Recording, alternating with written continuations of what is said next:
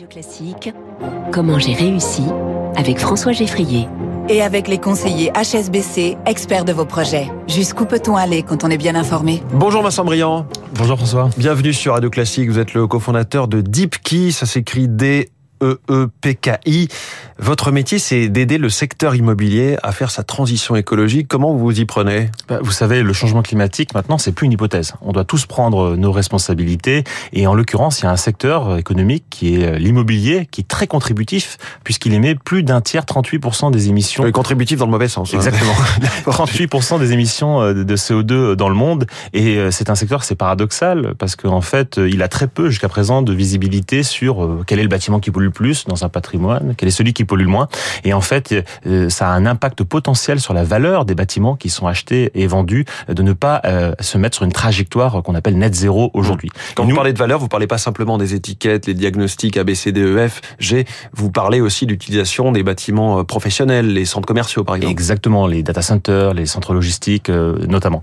Et nous, chez DeepKey, nous sommes une entreprise logicielle de 350 personnes qui aide les acteurs de l'immobilier à réussir leur transition euh, euh, vers le net zéro. Euh, comment? Ben, En utilisant les données existantes, en leur disant quel est votre bâtiment qui pollue le plus, quel est le bâtiment qui pollue le moins, qu'est-ce que vous devez investir pour réduire son impact et comment vous pouvez réduire l'impact au maximum? Donc c'est un, un, logiciel basé sur les données. Quel genre de données? Comment est-ce que vous allez les chercher?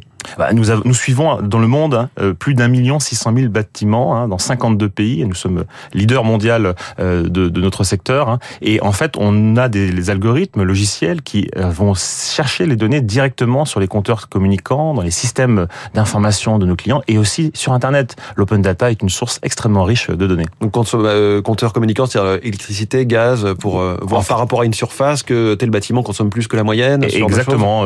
par exemple, quand en France, on a les compteurs Linky et Gaspard, on se connecte à distance et on récupère l'information avec bien sûr l'autorisation de nos clients qui sont à la fois des détenteurs de patrimoine immobilier comme la SNCF ou, l'État français, des banques comme la, BNP ou la CMC ou encore euh, des réseaux de centres commerciaux, vous les citiez, mmh. euh, comme Clépierre ou euh, le groupement des Mousquetaires. Et quel type d'action vous suggérez ensuite pour, pour réduire l'empreinte alors? Bah, Concrètement, il y a cinq moyens de réduire l'empreinte CO2 d'un bâtiment. Le premier, c'est isoler le bâtiment, intérieur, extérieur. Le deuxième, c'est remplacer les équipements existants par des équipements plus performants, comme une chaudière au fioul par une pompe à mmh. chaleur. Ensuite, vous pouvez jouer sur la régulation. Est-ce que c'est normal qu'à la défense, on a encore des tours allumées la nuit?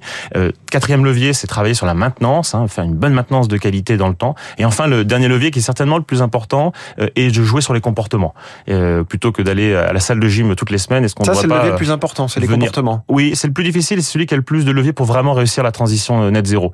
Et c'est quoi? C'est utiliser de l'eau froide pour se laver les mains, c'est éteindre la lumière, c'est prendre les escaliers plutôt que les ascenseurs, c'est venir à vélo plutôt que de venir en transport en commun ou en mmh. voiture. En fait, avec ces données et ces conseils, vous industrialisez un petit peu quelque chose qui était potentiellement déjà fait, mais à la main, de façon un petit peu voilà pénible. Exactement. Il y a dix ans, j'avais coutume de dire qu'il y avait trois problèmes. Le premier, c'est que tout le monde se fichait de l'histoire du changement climatique. Hein, aujourd'hui, ça a changé.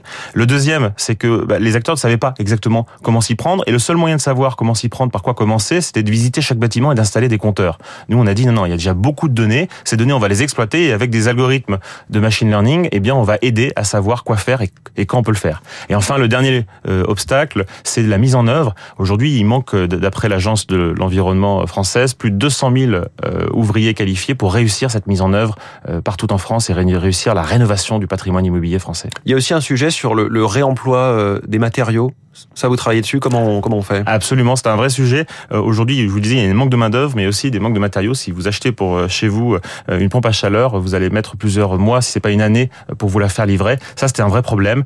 Heureusement, la filière commence à s'organiser pour réutiliser les matériaux lorsque les bâtiments sont rénovés, réutiliser la moquette, réutiliser les parois ou les isolants pour faire en sorte d'utiliser moins de matériaux et donc derrière moins de CO2. Et nous, notre boulot, c'est d'aider à savoir quelles sont les émissions qu'on économise en utilisant ce réusage. Il y a un sujet aussi autour des déchets comment en faire moins. On se rend compte euh, aujourd'hui à Paris, à l'occasion de cette grève des éboueurs, à quel point on produit des déchets, à quel point c'est vite encombrant. Est-ce que là aussi, vous, pouvez intervenir, vous pouvez suggérer des choses? Oui, mais euh, tout d'abord en ayant euh, dès le départ une, le bon choix pour éviter d'utiliser trop de matériaux.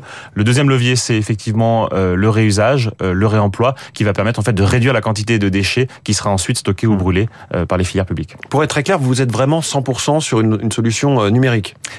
Quasiment, hein, c'est 80% de notre revenu Euh, vous intervenez pas sur le terrain pour régler des chaudières. Non, et... nous, notre métier, c'est donner de la visibilité à nos clients, les aider à faire les bons choix d'investissement et les aider à mettre en œuvre. Et on fait ça avec un logiciel en ligne. C'est 80% mmh. des 28 millions d'euros de, de, revenus que nous avons fait l'année dernière. Et 20%, c'est l'accompagnement, c'est du conseil pour qu'ils prennent les bons choix stratégiques. C'est quoi la prochaine étape? Grossir, vous allez me dire, 52 pays, aller dans plus bah, Nous avons fait l'année dernière l'acquisition de notre principal concurrent britannique.